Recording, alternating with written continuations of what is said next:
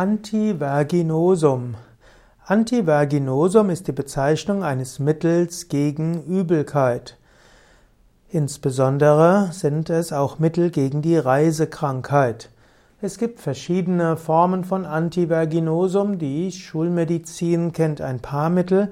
In der Pflanzenmedizin gibt es zum Beispiel Ingwer bei Reisekrankheit. Es ist zum Beispiel hilfreich am Morgen so ein, so man könnte sagen, ein einmal ein Zentimeter großes Stück eines frischen Ingwers zu reiben und in den Tee zu bringen. Oder man kann einfach den Ingwersaft über den Salat oder ins Gemüse geben. Also Ingwer kann helfen als sanftes Antiverginosum. Manche sagen auch, dass Banane hilft, wenn man am Morgen Banane isst.